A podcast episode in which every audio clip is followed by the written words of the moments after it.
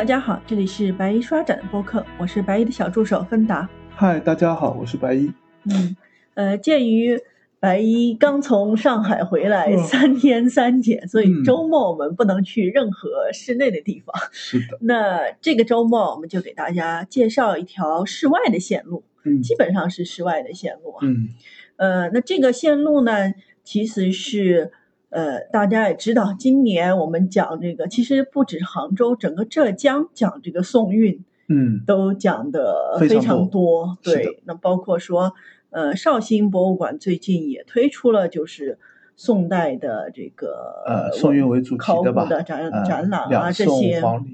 对对对，那么呃，这个我们晚一点聊啊。那么今年呢，也是为了应和这个宋韵的主题，在这个五幺八。博物馆日，博物馆日，然后杭州园林文物局征集的这个松韵记忆的研学线路，嗯嗯，当时就是请杭州各个区报自己，呃，怎么说呢？就是和宋代的文化遗迹相关的相关的一些。我感觉就是每个区自己挑了一些自己的点，然后努力的把它串成了一条线路吧，嗯。然后这个线路的话，一共有二十条，嗯，大家搜一下。最后评出来二十条，应该报，我觉得应该报的不止，对对，不止二十条。最后评出了二十条，就是算还可以的线路吧。当然里面有好有有水平好一些，有水平差一些。每个区都要照顾到嘛。对对对，它比较可惜的就是没有做太多的跨区线路，基本上都是每条线路都是在自己区里面在走。当然也考虑到时间的关系啊，就是呃每条线路它基本上设计的时间是，呃就是让你一天能够走下来的，或者是甚至有的线路是半天就能走下来的，大概是这样的一个设计吧。所以基本上没有跨区的线路，主要是自己区里面报的这样的一些线路吧。是的，是的，我们之前也介绍过一些就是具体的线路。那么在第三十三期的时候，我们就聊过这个精忠报国这条线，对对对，就是岳飞的主题的那条线路嘛。对，是西湖，应该是西湖园、西湖景区报的吧？对对对。然后，呃，在那之前，其实我们也已经聊过，就是因为我们聊的更早嘛，它这个线路出来有一条叫龙山旧事，嗯，就更多的是皇宫的和。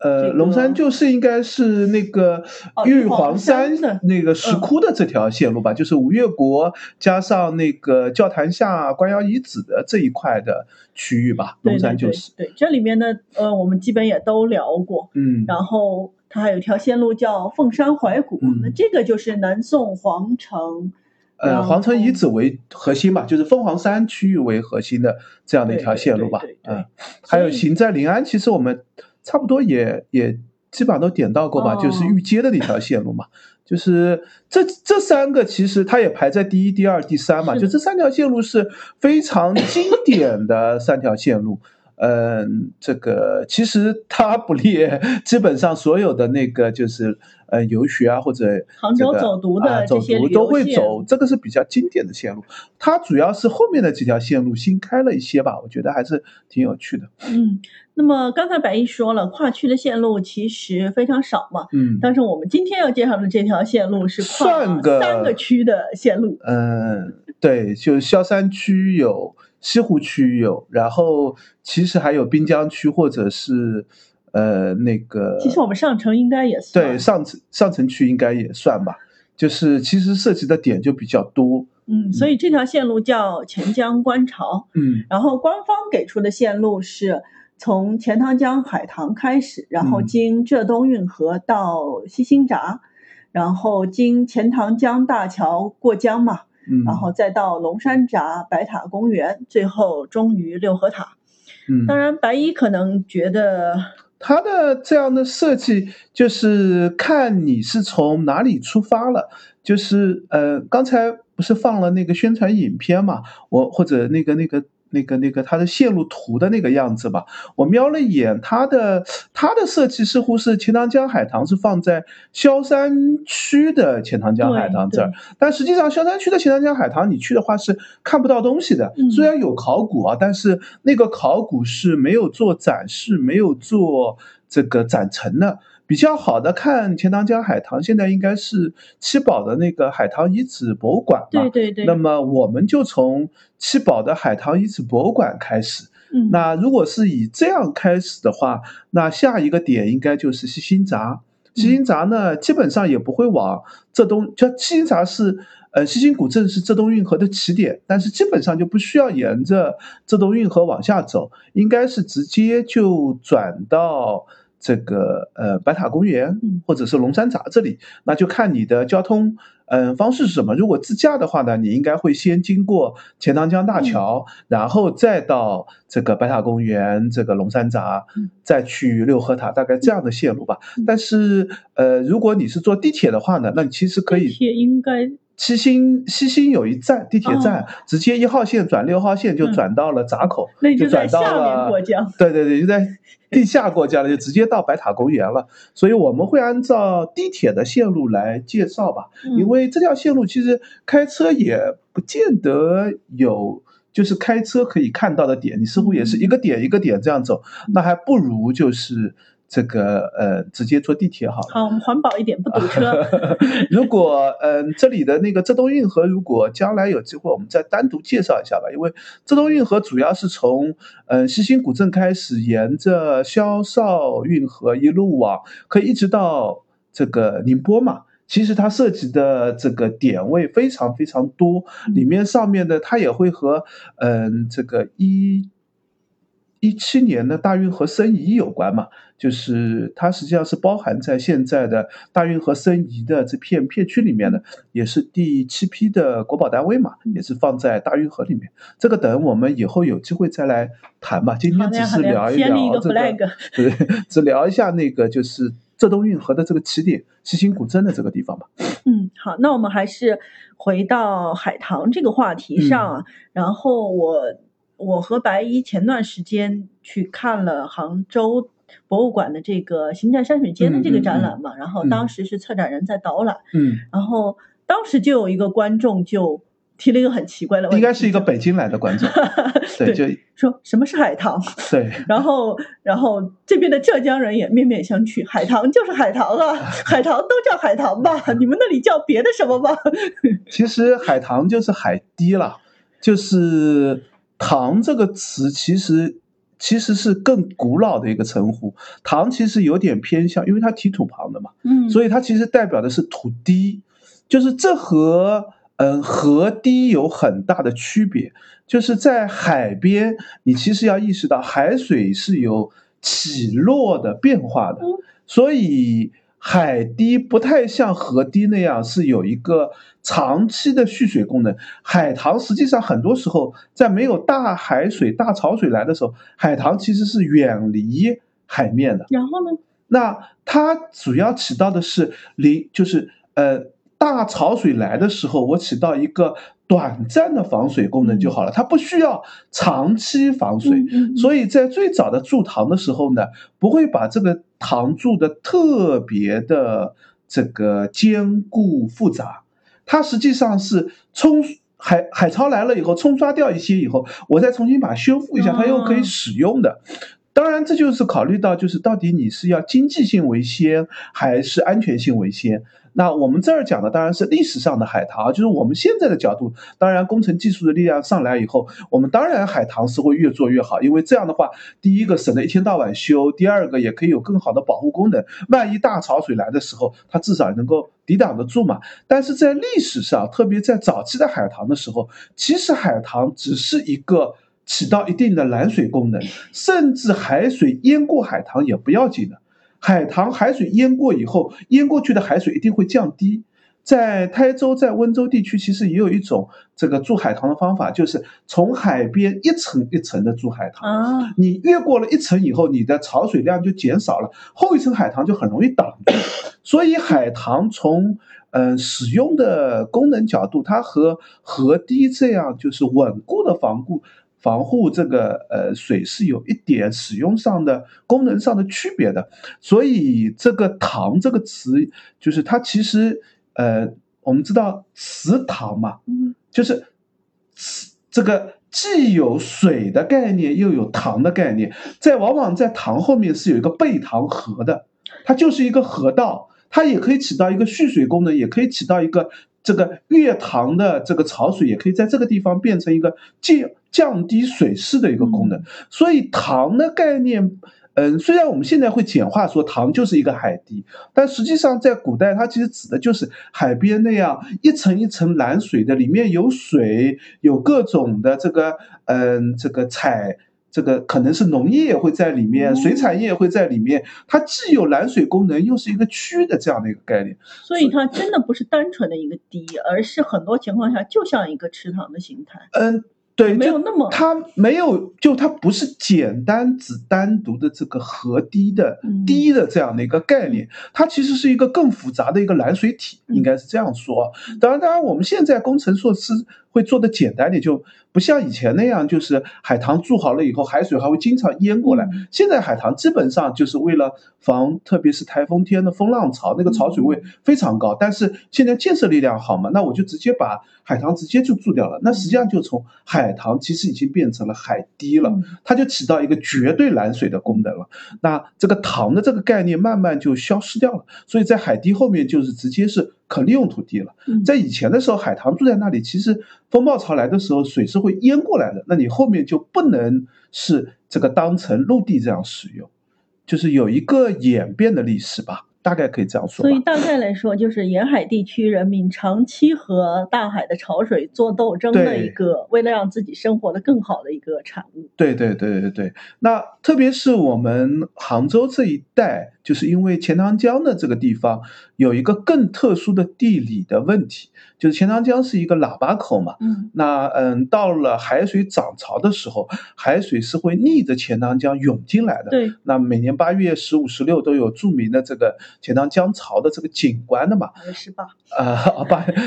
当然这个景观最主要的看潮位的点要更接近于。靠海口的那个地方，就是在海宁那边看的更多一点。因为当钱塘江潮来的时候，那肯定是越靠海的这个地方潮水越大，越推到里面呢。这个特别是现在随着这个海堤的这个建设，喇叭口的这个地理环境就消失掉了。所以，嗯，到了我们杭州的这个区域，这个。潮水已经很很小很小，只有难得的时候才会看到比较大的风暴潮了。但是在古代呢，其实不是这样的。古代的这个钱塘江的这个呃口子要更狭窄，而且这个周围的这个海堤的这个。约束也没有那么强，所以其实当时的潮水要进得更里面一些。那这和这个地理的变化是有关系的。那因为这样的一个原因，所以杭州一直面临一个问题，就是如何抵御这样的风暴潮，那就要筑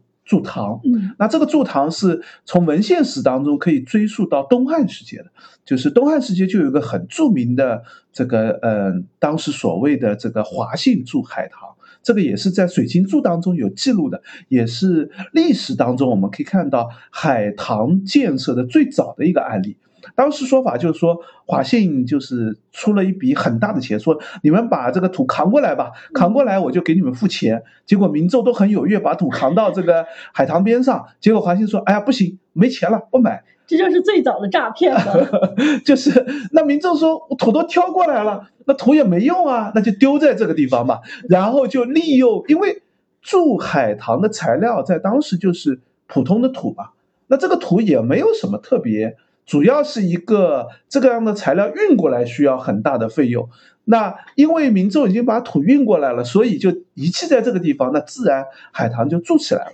但是这个材料现在是。很难找到实际的位置的，就是第一个呢，当时一定是一个纯土塘，就是完全是土堆起来这样的一个海塘。另外一个这样的土塘呢，这个其实抵御风暴潮，它是会在这个海潮的一次一次冲刷之下，会越刷越矮，越刷痕迹越不明显的。那很难通过考古找到这么早的一个华信海塘，往往是根据文献和这个。这个文献的这个角度啊，我们现在大有两种主要的说法，一种主要说法呢，大概就是在这个中河边上，就是中河路。这么靠里面的吗？对对对，那当然东汉的时候嘛，东汉的时候实际上这个呃，一直到晚到唐代的时候，钱钱塘江的风暴潮还是会影响到西湖的。东汉的时候，这个钱塘江其实和西湖是经常在风暴潮的时候是会侵入进去的。那第一次筑海棠，华信这个筑海棠，其实也是让西湖能够变成淡水湖泊的一个很核心的原因嘛。有了这个海棠以后，就是很难得才会有潮水进入到。这个西湖区域，那就起到一个拦水的功能。所以一个说法就是这个中河路的地方，还有一个说法其实是更靠里面，就是现在延安路的这个地方。就是当然这个都是很很概括的一个说法，因为海棠海堤它不是一个。简单的和现在道路能够对应的，就是我们拿一个现在的道路来给大家一个大概的概念，就知道啊，大概在哪个位置上。那它在城北、城南的地域到底是贴哪条路，其实完全可能是有变动的。当时的海棠也不见得和现在道路完全重叠嘛。那我们这样讲，这两个位置推测其实有原因的，因为嗯，到了唐代的时候，比如说我们看相国井的这个位置，它实际上已经在。这个呃沿路边上了，那就说明唐代的时候，这个沿路边上一定已经是人口聚集区了。对啊，那这样的人口聚集区一定要有更早的形成原因的。那这是一个，就那说明东汉的这个海棠很可能是在这个再往东边去，或者是中河这个河道是如何出来的？那河道一就我们后面也会聊到，就是。杭州城里面的这样的南北向的河道，往往也和筑海堤和城墙的这个遗址是有关的。那这个海堤、这个河道、这个位置，又可能和更早的这个筑堤行为有关。所以，通过这样的推测，我们大概就可以认为，呃，无论是哪种吧，反正就是现在杭州城里，而且是比较靠西湖的这一边的这个区域的位置。那这是最早的筑海棠，然后下一个比较有名的筑海棠。要晚到吴越国前六时期，就是吴越国前六时期呢，发明了一个新的筑海棠的方法，我们一般称之为竹笼石塘，就是他把石块放在竹笼里面，然后在这个嗯江滩上呢打入木桩，然后把这样的竹笼石块呢投到这个木桩里面去，作为一个稳定地基的一个方式。那钱流的这个竹龙食堂呢，现在一般认为就是在这个呃天沙河的边上，现在天沙河的边上江城路的这一段，因为也有遗址考古可以确定的，就这个真的是有遗址考古可以确定的，就他们已经发现了竹龙食堂的一些点位，就是和竹龙食堂的做法是有关的一些点位，主要就是江城路后朝门到望江门的这一段嘛。后朝门、望江门啊，听起来就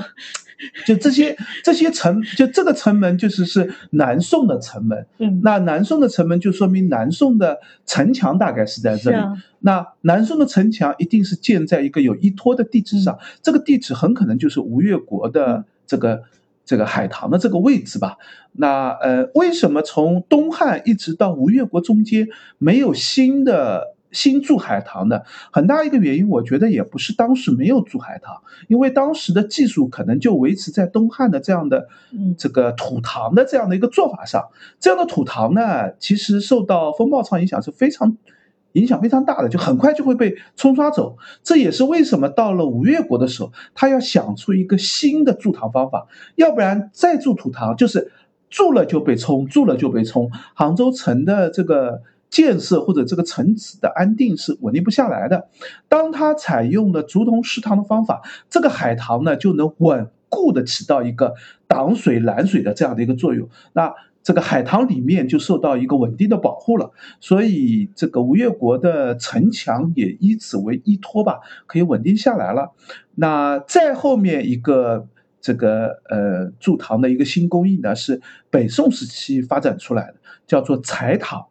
柴塘呢，现在文献资料多一些，就是据说有这个用木材堆在那里做这个堤坝、做石塘的、做这个呃这个塘的基础的这个部分。这个做法呢，从北宋一直沿用到清代。现在有一些考古的依据是可以对应得上的，就是比如说在萧山萧山区的一些考古遗址当中，会发现一些北宋或者北宋晚期的一些柴堂的做法。会在嗯后面我们也会聊到的航海路啊那边的一些这个呃海棠的局部段发现有柴堂的做法。这些柴堂呢，现在概括起来看。主要是两种用途，一种呢是在，嗯，萧山地域，就是它的，嗯，地基是一个非常软土地基，它没法用这个土泥土非常软，它没法把石块抛进去，石块会陷进去，所以它在石块下面先铺一层这个柴火，这个柴火呢，嗯，比较轻便，可以抢工，快速的铺好，铺好柴火以后，上面再填土填石块，可以筑起海棠起来，就是这个。竹块那个嗯柴火呢，又可以起到一个这个让土或者石头不陷入泥土的这样的一个作用，所以这是一种做法，就是作为基础使用。还有一种使用呢，似乎是在明清时期呢，主要是用作抢修工程的，就是局部的破坏需要缺口快速的填充的时候，那也会用到柴塘这样的工艺做法，就是快速的把这个这个海棠给修起来。嗯，到这个时候开始，我们就发现海棠的做法从北宋开始啊，海棠的做法就开始出现多种技术的糅合了。嗯，就是既有像柴堂这个用木材作为垫底，也有像沿用吴越国时期的竹笼石堂，就是拿竹笼包起石块填下去。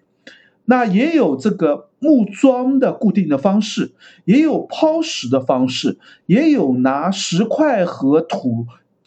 结合在一起筑堤的方式，就这时候，其实海堤的这个建造呢，已经开始因地适宜，就是看你这里的，嗯，形势是怎么样，你这里的适合做什么。因为钱塘江的这个地域呢，是一个这个沿岸筑海堤的这个区域是一个非常复杂的地质。钱塘江，嗯，正常的江水是从。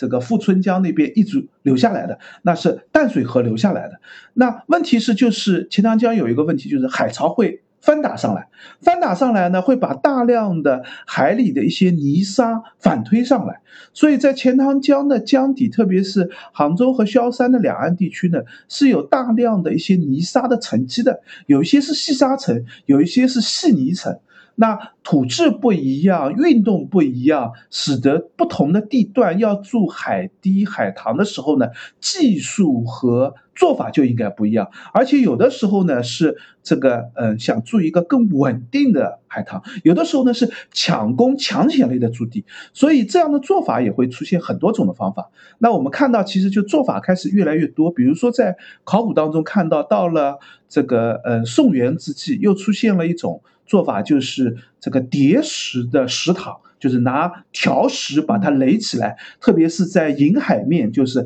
海水会打到这一面，用条石垒起来，背后呢再去做土坡，做这个土的堆叠。到元代呢，还有木框的石塔，就是拿木搭起一个框子，在里面投上石块。这其实就是竹笼食堂的一个改进吧，可以看成。那到了明清时候呢，筑起了一个最好的一种食堂，就是所谓的鱼鳞食堂。这个横纵交错的条石，然后来做成这个食堂的样子，然后在条石之间还会嵌上一些榫卯的镶嵌，或者用这个铁垫块做镶嵌的这样的一些做法。所以到了晚期，明显就可以发现。这个其实是工艺越来越多，做法也越来越多。但是即使到了清代，到了康熙年间，这个呃也会有还用土来做食堂的这样的做法。就是康熙年间，当时应该是为了抢工做这个海棠，这个有所很著名的范公堤，它其实就是一个百里长堤，但是做的很快。为什么做的这么快呢？就是它其实就是一个土塘，就是用土做起一个食堂。那这个用做法其实是更早些的一个做法。所以海棠的做法，大家不应该看成是一个简单技术的一个替代过程，实际上是技术的种类越来越多，做法越来越多，越来越丰富的这样的一个做法吧。它和我们现代工程就特别相近。那呃，这里也稍微可以提一下，就是海棠。这个呃，我们待会儿会讲到第一个大家要去走的点，最推荐大家看海棠技术史的这个点，就是七宝现在那边的那个钱塘江海棠遗址博物馆嘛。那里面也会展示各种时代出现的一些海棠的做法的。那建议大家看的时候呢，就是海棠遗址博物馆里面为了讲的简单，就告诉你，哎，这种做法是什么时代的，那种做法是什么时代的，你很容易误以为这一个时代就只用这种做法做，其实不是，大家要。更用现代工程的这个概念去看看看这个不同时代的这个海棠，它在解决什么问题？呃，像我这样搞土木的人，就看到海棠就会意识到，你会要看海棠要看什么呢？第一个要看它的地基是怎么处理的，就它底下是怎么做的，这是一个很关键的技术。不同时代有各种各样的处理方法。还有一个呢，它的引水面是怎么处理的，就是。最受到潮水影响的那个地方，它又是怎么来这个处理它，让它能够稳固的？然后它的背水面又是怎么处理的？就是在塘背后，它又是怎么稳固？因为在古代海棠，大部分都会遇到一个问题，就是海大潮水来的时候，它会翻越海棠，海水会打过来。如果背水面没有处理，那翻越海棠的潮水就会侵蚀掉或者冲刷掉背水面。背水面如果保留很松软的土体，这个土会一次潮水来以后全部冲刷掉，那你工程量就很大。所以它背水面要有一个保护的一个做法。然后中心里面就是在引水面跟背水面夹住这个地方，里面中心是一个塘体。就有点像城墙中间的这个地方，它需要有大量的填筑材料，它是用土来填的还是用石头来填的？就涉及到这个工程的速度问题啊，涉及到工程代价问题啊，也涉及到这个海棠可以使用多久的问题啊。那这些呢，我们都是通过历次的考古，知道到底这个钱塘江的海棠是怎么样一次一次的这个发展变化的。那下面我们就来提提比较重要的一些考古吧。其实现在这个在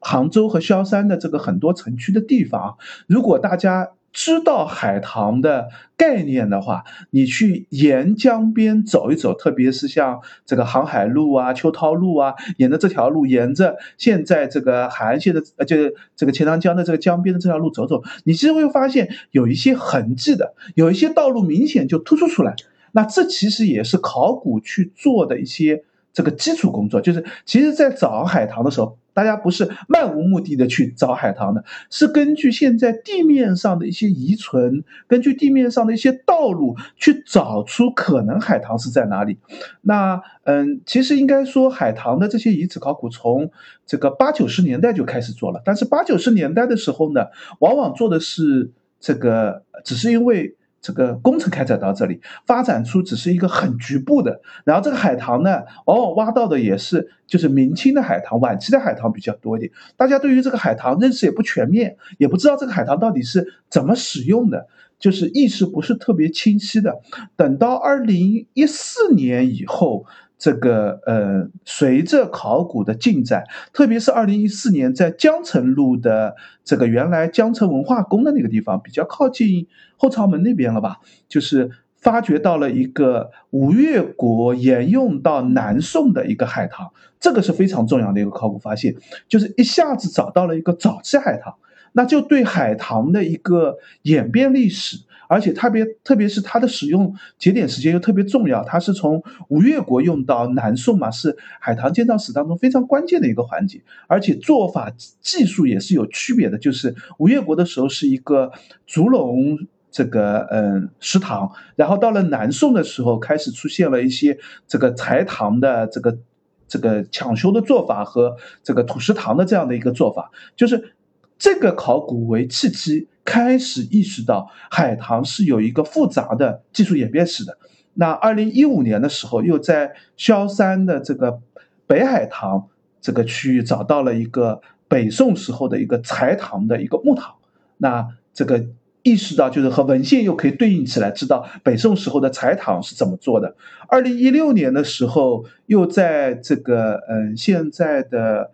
大概在四季青那边这块地方嘛，长兴片区。嗯，发掘到了一个古海棠。这个古海棠呢，是从宋元时节沿用到清代的清代早期的一个这个嗯石这个石塘。然后最重要的就是二零一九年的时候，这个嗯，在七宝的，就是我们后来开这个海棠遗址博物馆的地方，发现了一个乾隆时期最最重要的一个海棠，而且这个海棠可以和文献资料对应的起来，因为从二零一四年开始，自从找到了一四一五年找到了。这个嗯，海棠的这个建设历史以后，大家就非常关注海棠的这些资料史、海棠的一些技术史，就去翻清宫档案，去找清宫的资料，看看当时做海棠里面的资料有哪些，找到了大量的资料。特别重要的一个资料就是乾隆年间，当时要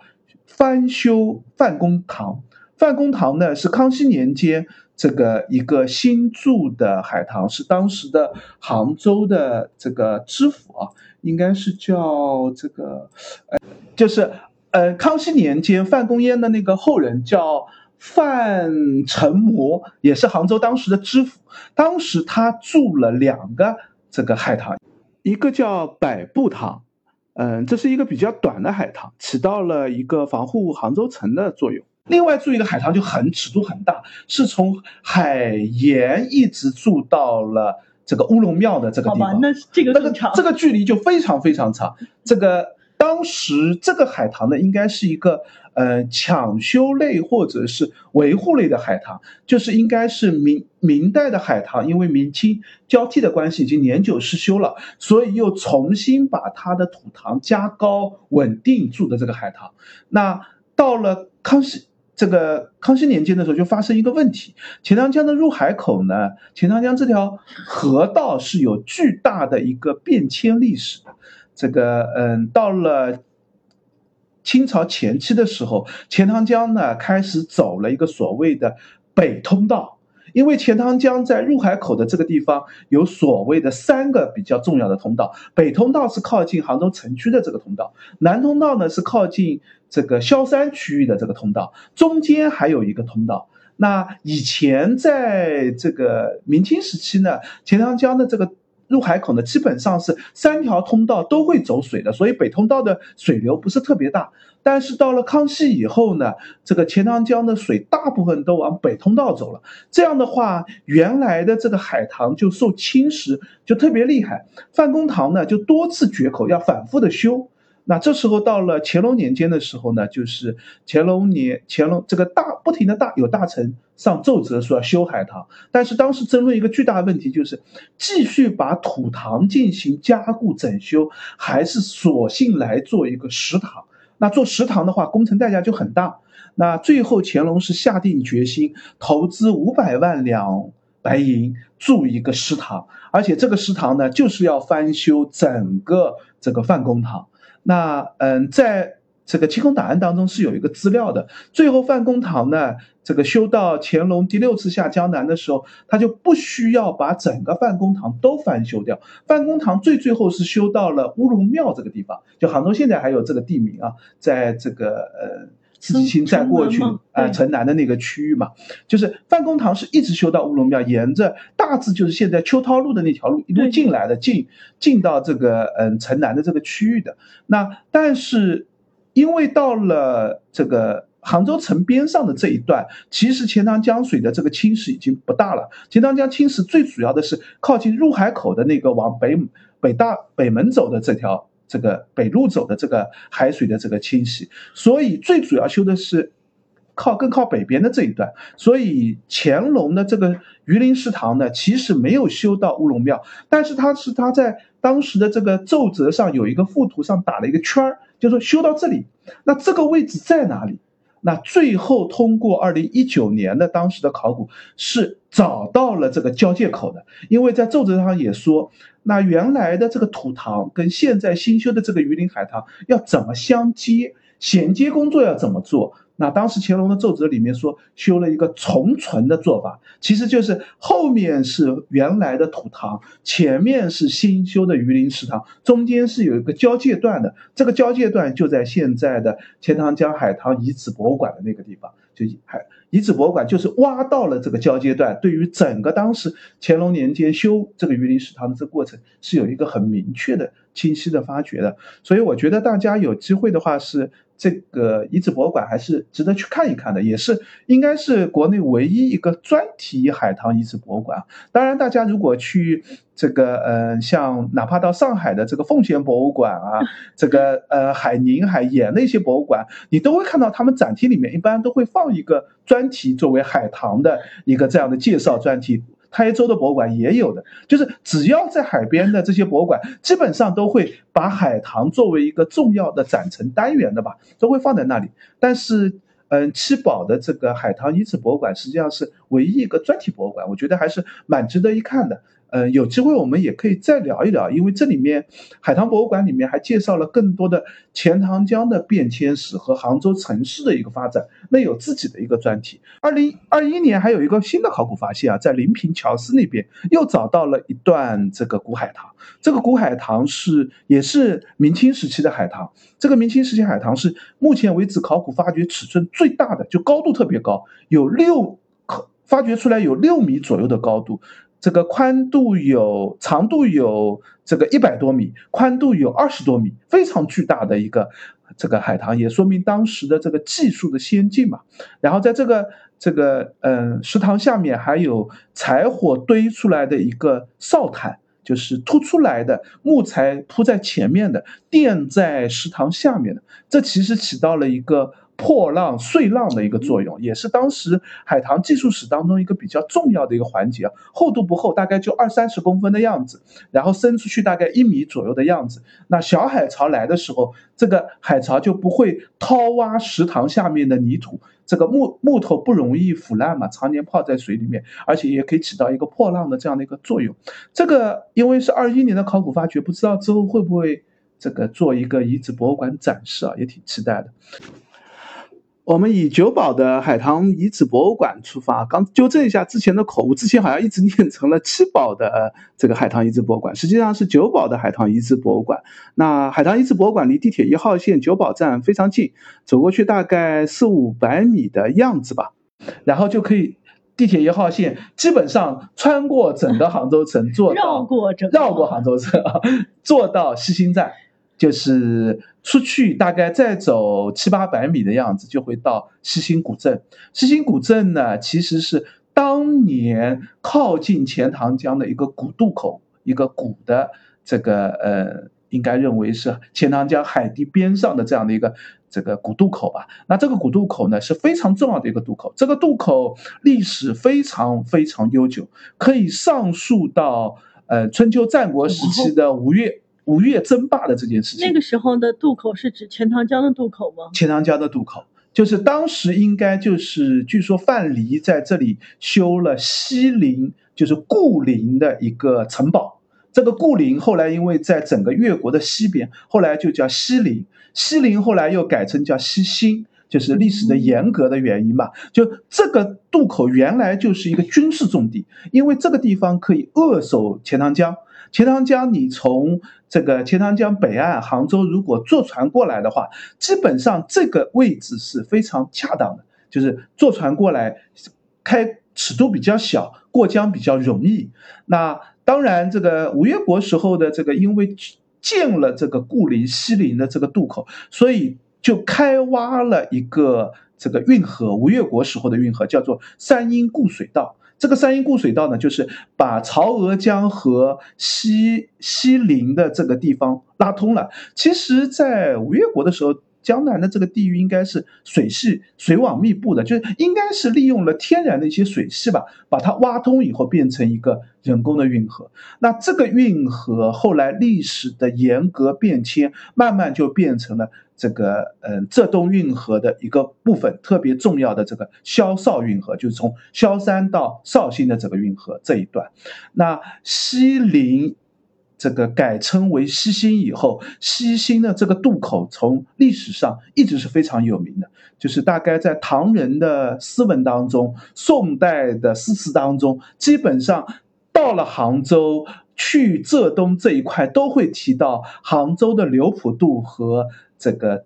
就是萧山的这个西陵渡，因为大部分从这杭州要去萧山，基本上所有的人都是从刘浦渡坐船过江到达西陵，登登船。如果你要去宁波、绍兴的话呢，基本上就沿着这个浙东运河、萧绍运河就一路坐船过去了。这个或者是沿边上这个骑马走路过去了，就是这是一个重要的节点位置。那西陵这个地方呢，现在西陵古镇上，这个啊西陵古镇上呢，其实离钱塘江边已经挺远了，就大概离钱塘江边最最近的距离啊，也有两三公里那么远了。它已经这个。钱塘江的这个变迁吧，就是周围的一些泥土的淤积，江河道的这个变迁，其实已经远离了钱塘江边了。但是它保留了很多历史上的一些遗迹，因为西兴这个渡口大概到清代的时候，它还是可以使用的。到了民国时期开始，越来越往外走了，就是泥土的淤积越来越厉害了。那现在还存留了一个比较重要的一个遗址，就是永兴闸。有也有称为是呃龙口闸，就是其实就是当时西兴古镇上这个钱塘江海堤上的一个闸口。这个闸口呢是萧绍运河里面的河这个运河水，如果水位太高的话，它要开闸放水。如果没有这个闸口呢，运河水是会全流到钱塘江里面去的，那肯定不行。最早的时候呢是没有闸的，就直接筑成海堤的，就是起到一个拦水的功能。运河里面就常年可以有水保持。后来发现，因为运河这个地方地势比较低，汇聚河道比较厉害，经常水会淹出来。那在这个地方呢，就设置了一个闸口，水就可以放出去了。现在去看到这个永兴闸呢，会发现是一个很小的一个闸门，就非常非常小的一个闸门。我们看到的很多河道或者这个江河的这种闸门，大部分都是为了船运的闸门，特别是现代啊，就是将。这个海堤或者河堤边上的这个闸门，都是为了通航的需要。就这里面出现了一个水位高差，所以我船要行进到这儿的时候呢，要先开一个闸，让船开进去，落下这个闸，再把后面的闸打开，水位就会齐平，船能开过去。但是永兴闸其实不是这样的功能。如果你去永兴闸，会看到前面也有一个类似于一个小小的一个区域，你说啊，这么这么小的一个地方，船根本停不进去，因为它不是这样的功能，它只起到一个。开闸放水的功能，那有一个问题就来了，那船如果希望从钱塘江进到萧绍运河，要怎么办？走别的地方吗？如果别的地方也意味着河堤上会有一个闸门，那为什么那个地方不叫做萧绍运河的起点，而以西兴作为萧绍运河的起点呢？因为当时从钱塘江，如果当然这个其实到了清代几乎已经不太有船从钱塘江到西兴渡了，因为很大原因就钱塘江越来越往北走了，就是离西兴闸口就西兴镇越来越远了。早期的时候，在呃西兴古镇边上是有一个呃遗址的，叫做牛路。牛路是什么呢？这个呃，当时的船如果要从钱塘江到浙东运河，是直接翻越堤坝翻上去，然后再从堤坝上滑下去，滑到小绍运河里面去。他们干嘛不把闸口做大一点？因为在古代这样做大闸的技术是很难解决掉的。就是如果你要做一个船能通过的大闸，闸门的。这个施工技术和用到材料就会特别贵。一般来说，其实当时从钱塘江到萧绍运河里面也没有特别大的船需要翻越这样的闸口的需要。大部分这种翻越这个闸口的船呢，都是小船。那这个小船它要翻越的时候，怎么采取什么办法呢？就是在堤坝上某一段，它会铺上一些便于船上升，就讲。减减减轻那个摩擦减轻摩擦力的一些做法，比如说铺一些条石啊，铺一些这个木材啊，起到一个更好的华丽的这样的一个作用。船呢，靠着人拉或者牛拉的方式，把它从这个下面的河道里面拉到堤坝上面去，然后再利用重力的作用，直接从堤坝上就滑进。这样的这个运河里面去，或者反过来啊，从运河到这个钱塘江也是可以这样走的。那呃，西津古镇也有这样的牛路的存在，就说明当时一定这个来往的船只非常多，货运的腾挪也很大。小船可以这样翻堤坝，大船的话不能翻，那怎么办呢？就要从钱塘江上把货物卸下来，人工的运到浙东运河上的船上装上去，再开船走。之前我们聊那个南宋皇陵的时候，也提到过，当时的高宗不是这个要到葬到这个皇陵去嘛，他也是要走这个萧西兴运河萧绍运河的。那他这里也是起到，也是有一个卸这个棺椁，然后到萧绍运河上再装船的这样的一个过程。这在典籍当中也可以看到这样的记录的嘛。那这个地方在西兴古镇地方，当时是有非常繁忙、非常这个繁盛的这样的一个商贸的集中地的，当时就称为过塘行，就是过塘就是过这个海棠过荷塘的这样的意思嘛。边上也有一个专门的官方的这个收税单位或者是军事防御性单位，叫做铁岭关。这个在西兴古镇的这个靠北边一些，现在这个铁岭关的遗址几乎不存了。有一张老照片，呃，晚清民国的时候，这个铁岭关的这个这个似乎还存在的样子，现在已经完全没有这样的样子了。那最重要的就是整个西兴古镇其实当时是一个大码头，但这些呢，在目前的西兴古镇遗址上看到的痕迹已经很少很少了，就是你在地面上或者遗存上，你都很难想象得到当年那么繁荣。即使现在保留下来一个古河道，这个古河道已经很窄很窄了，大概也就十米左右的这样的一个宽度了，应该和当时的这个这个繁荣的景象或者当时的尺寸已经差别非常大了是不。是可以这么理解？当时其实等于说是京城外的一个交通要塞。对，就是这相当于是一个节点性的，整个往绍兴、往宁波的所有北往南的货物都要通过西兴、西兴古镇的这样的地方，那当然是一个非常繁荣的这样的一个城市了。但是到了这个，特别是民国以后，铁路修通以后，嗯这个整个航运史就发生了一个巨大的变迁。这个很多浙东运河到了晚期的时候还有用，更多的用途呢，主要是一些这个嗯、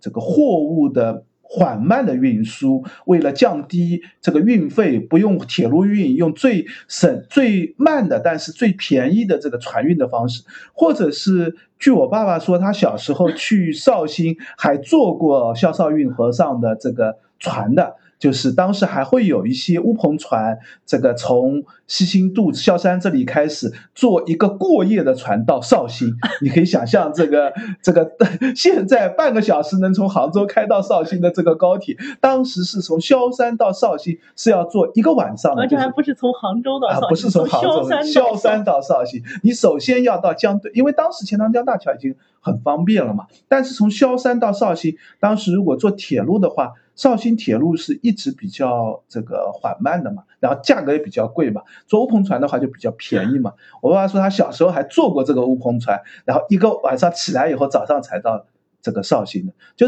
这些就说明当时的这个呃萧绍运河一直在沿用的。现在萧绍运河上大部分都是货物船多一些，运煤、运石头的、砂石的。还是一个嗯成本比较低廉的运输方式嘛。对对，那在整个西兴古镇上，其实现在萧绍运河的起点已经基本上不在西兴镇的这个地方了，而更靠里面一些，主要是从柯桥段开始到这个绍兴段或者到上虞段这一段是比较有货物吞吐量的。再就是要从余姚开始到宁波段，中间其实因为上虞这儿是有一个这个高坡的。这个曹娥江这边是往萧山流的，姚江是往宁波流的，所以大家都利用现在天然的这个水势蓄水的方向。中间这个萧绍运河虽然现在也是努力打通了，但是其实这个河道或者使用的情况都比较弱一些。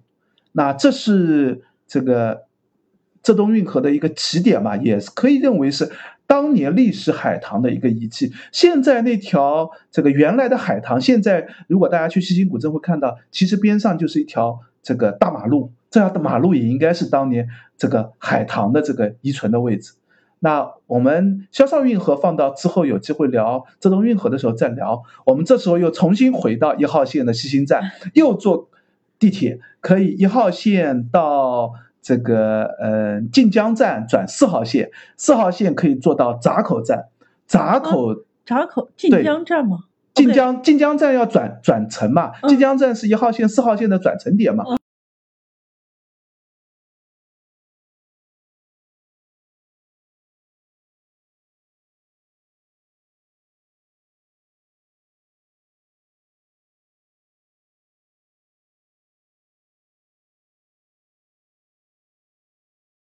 晋江出来，然后就应该坐到这个水城桥站，水城桥站出来就可以，边上就是白不远嘛，就是白塔公园和那个龙山闸了。那这个在我们之前聊白塔公园的时候，我们就聊到过。对，我们在那个第二十期的时候啊，就聊过这个白塔公园，还有白塔公园旁边的龙山闸。对对对，龙山闸是当时的综合进入这个钱塘江的一个入闸口。这也龙山闸其实也同样起到的是一个这个运河中河水如果太高的时候，它就可以开闸放水。这个闸也不能翻闸进来。当时因为，嗯，早期的时候，龙山闸其实离钱塘江边还是有一定的距离的。大部分船呢都是停在江边那边，所以到了江边，大家就会下船走到白塔这个地方，因为白塔也是一个标志性的建筑。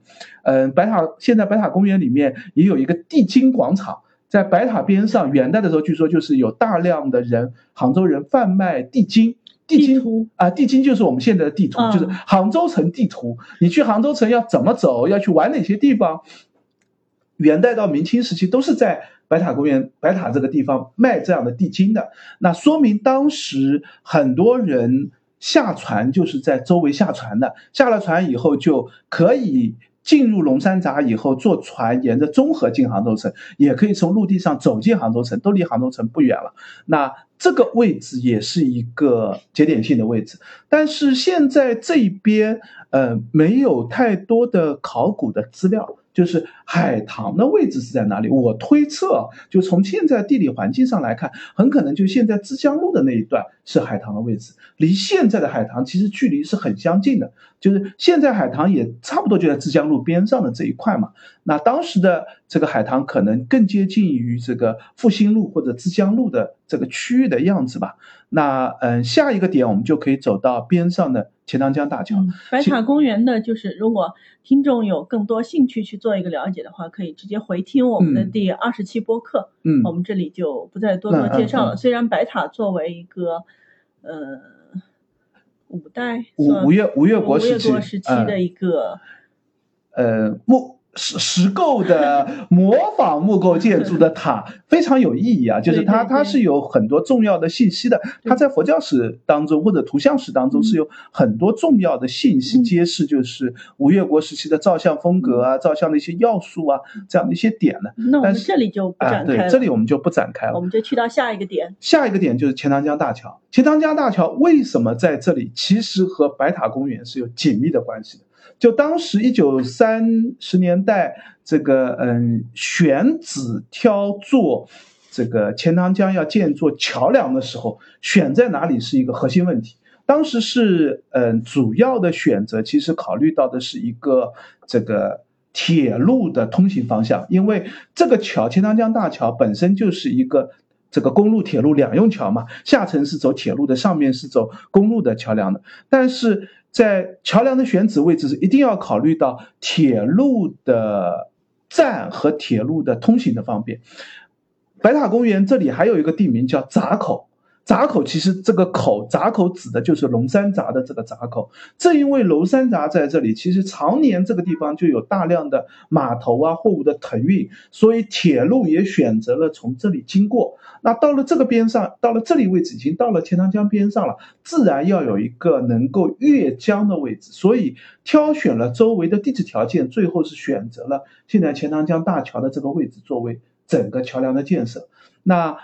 这边是比较合理的，就是选择了码头的位置。但是过了钱塘江一桥以后，你会发现离当年萧山最最繁华的那个西兴镇就已经很远了。因为当时的钱塘江基本上是从龙山闸这里出去的话，它会顺着江流的方向，就是往下游漂一些，就到了对面的西兴的这个镇的这个位置。当然，西兴镇的选择和另外一个杭州城里面的。这个位置有关，就是刘普渡，就是最最早的时候，北宋时候更多的是从刘普渡去西兴渡。后来呢，刘普渡其实在现在的这个钱江四桥的这个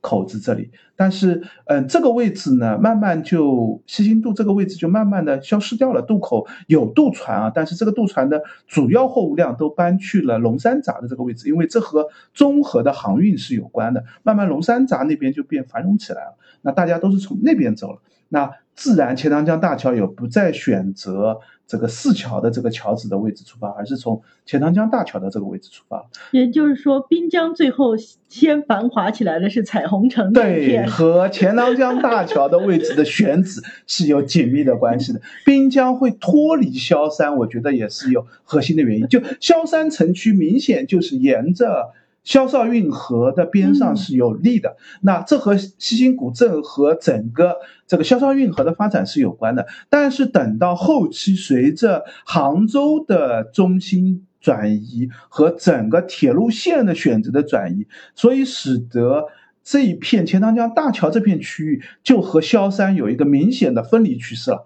那这个这边就后来在这个城市设置的时候就变成滨江区的这样的一个设置兴起的原因。那当然在这个位置还有一个非常重要的一个节点性的这个点啊，就是六合塔。呃，这里我们可以提一下，钱塘江大桥是第六批的国保单位。那呃。这个六合塔呢是第一批的国宝单位，可见是非常非常重要的，就是第一批就列入了这个国宝单位。六合塔呢实际上是吴越国初建的，吴越国晚期初建的，就是前处把当年的嗯钱流的南果园，当时这片应该是一片这个山林果园的这个皇家山林果园的这样的一个使用。到了前处的时候呢，就是在这个地方建了一个塔，一个。九级的塔，在永明延寿的建议下，就起到一个镇塔、镇江潮的这样的一个作用吧。但是这个塔呢，在这个宋代的时候，北宋晚期的时候，这个塔就坍塌掉了，或者是毁坏了。所以南宋的时候呢，又重新复建了六合塔。现在我们看到的六合塔的里面的石塔心，就是南宋复建的那个石塔心。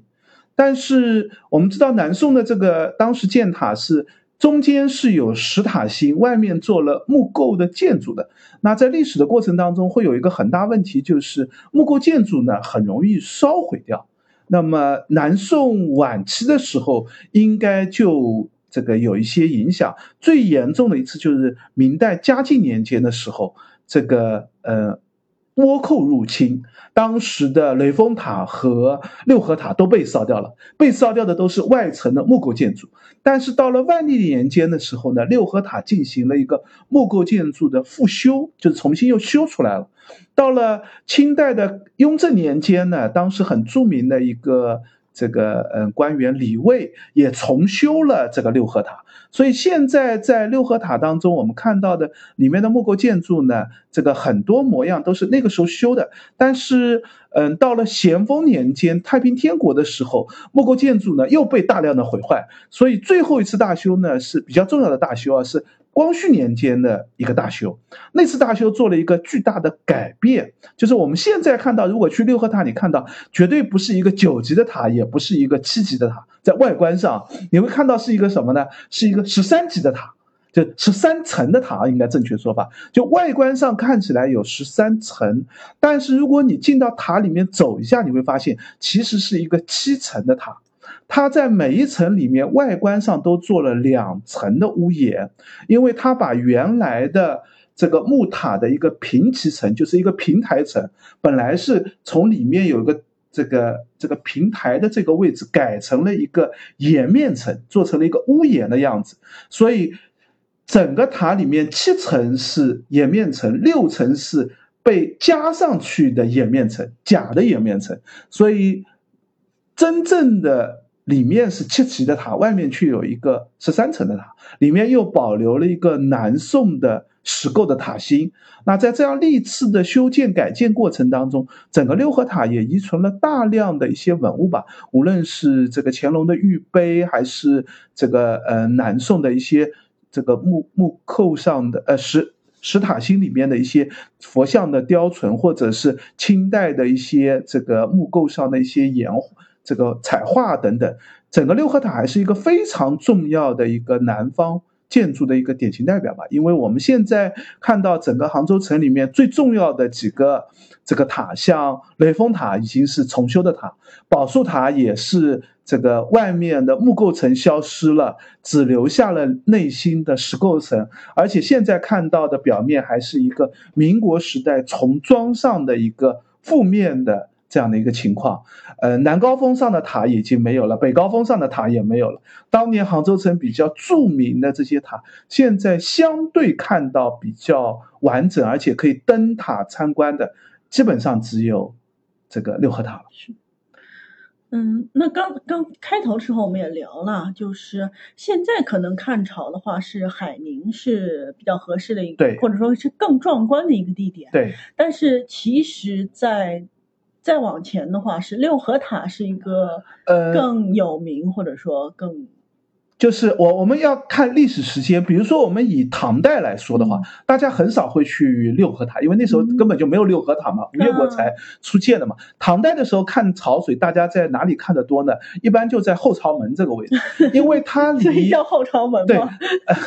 它离。嗯，这个后朝门是南宋的名称啊，就是唐代的时候，因为唐代的知府就在凤凰山脚的这个地方，最近的一个位置就差不多到江边，直接走过去大概就是后朝门这个位置的样子吧。所以当时既可以在凤凰山上看潮，也可以直接到后朝门看潮。那到了呃北宋的时候，就有就是六六合塔上看潮也已经很有名了。另外在后朝门也可以看潮，就当时这一段都是潮水比较大的这个区域。南宋的时候，从文献笔记当中来看，当时的这个呃皇宫内院直接是这个嗯就是登临就可以看潮水的。就说明当时的凤凰三角这个地方就离潮水很近了，那可能到了明清时期以后，就是潮水就开始慢慢的远离了，六合塔上能够看到的潮水也越来越小了。这其实和整个海堤的建设是有紧密的关系的。就是到了明清时期，随着石石这个榆林海棠的建设的越来越好，海棠的。质量越来越高，就海棠就越来越远离了杭州城里面的这个区域吧。到了乾隆年间的时候，基本上这个看潮水，大家已经去海宁、海盐看比较多了，就是已经不太觉得杭州的潮水，已经觉得城里面的潮水已经不够大了。显然，就那边的潮水才比较大了。当然，这和钱塘江的这个入海口的历史变迁也有关系。这个我们等到下次有机会聊那个。嗯，海棠遗址博物馆的时候，我们到时候再来点一点这个点吧。所以，水浒把这个鲁智深的原籍地放在了六合堂，对，也是有道理的。就是六合听涛嘛，就是能听到海潮的声音。这个现在我们几乎已经就不可能在六合塔上听涛了。大概明代还勉强可以吧，因为毕竟《水浒传》还是明代人所写的，所以他也沿用了这个典故。那我们的整个的一条线路就对，差不多，我们就这样能够串起这一个潮水线路吧。当然，这个潮水海棠海棠潮钱塘听潮线路其实已经和现在的钱塘江潮关系不大了。我们在这里看到的更多的是一个，嗯，海棠海堤的一个历史沿革，钱塘江两岸的一个历史变化的变迁，然后就是。这个周围能够勉强串起来的一些点吧，那所以如果大家现在看潮，我们一定会更推荐去 去这个更更北边的这个区域了。对对对，那这条线路的话，其实白衣看下来差不多是要一天，因为。我觉得路上还是远的，距离还是蛮远的。就是像刚才提到的，从七宝的这个地铁坐到西兴，基本上地铁也要坐一个小时。杭州看来都是乡下到乡下。然后西兴坐到这个水城桥也差不多也要半个多小时，然后再加上各个点的参观，基本上是半天是很勉强，很勉强。半天应该赶不过来，对。这个推荐大家，如果要走这条线路的话，基本上应该是安排。大半天或者将近一天的样子吧。早上可以先逛一逛这个呃海棠遗址博物馆，然后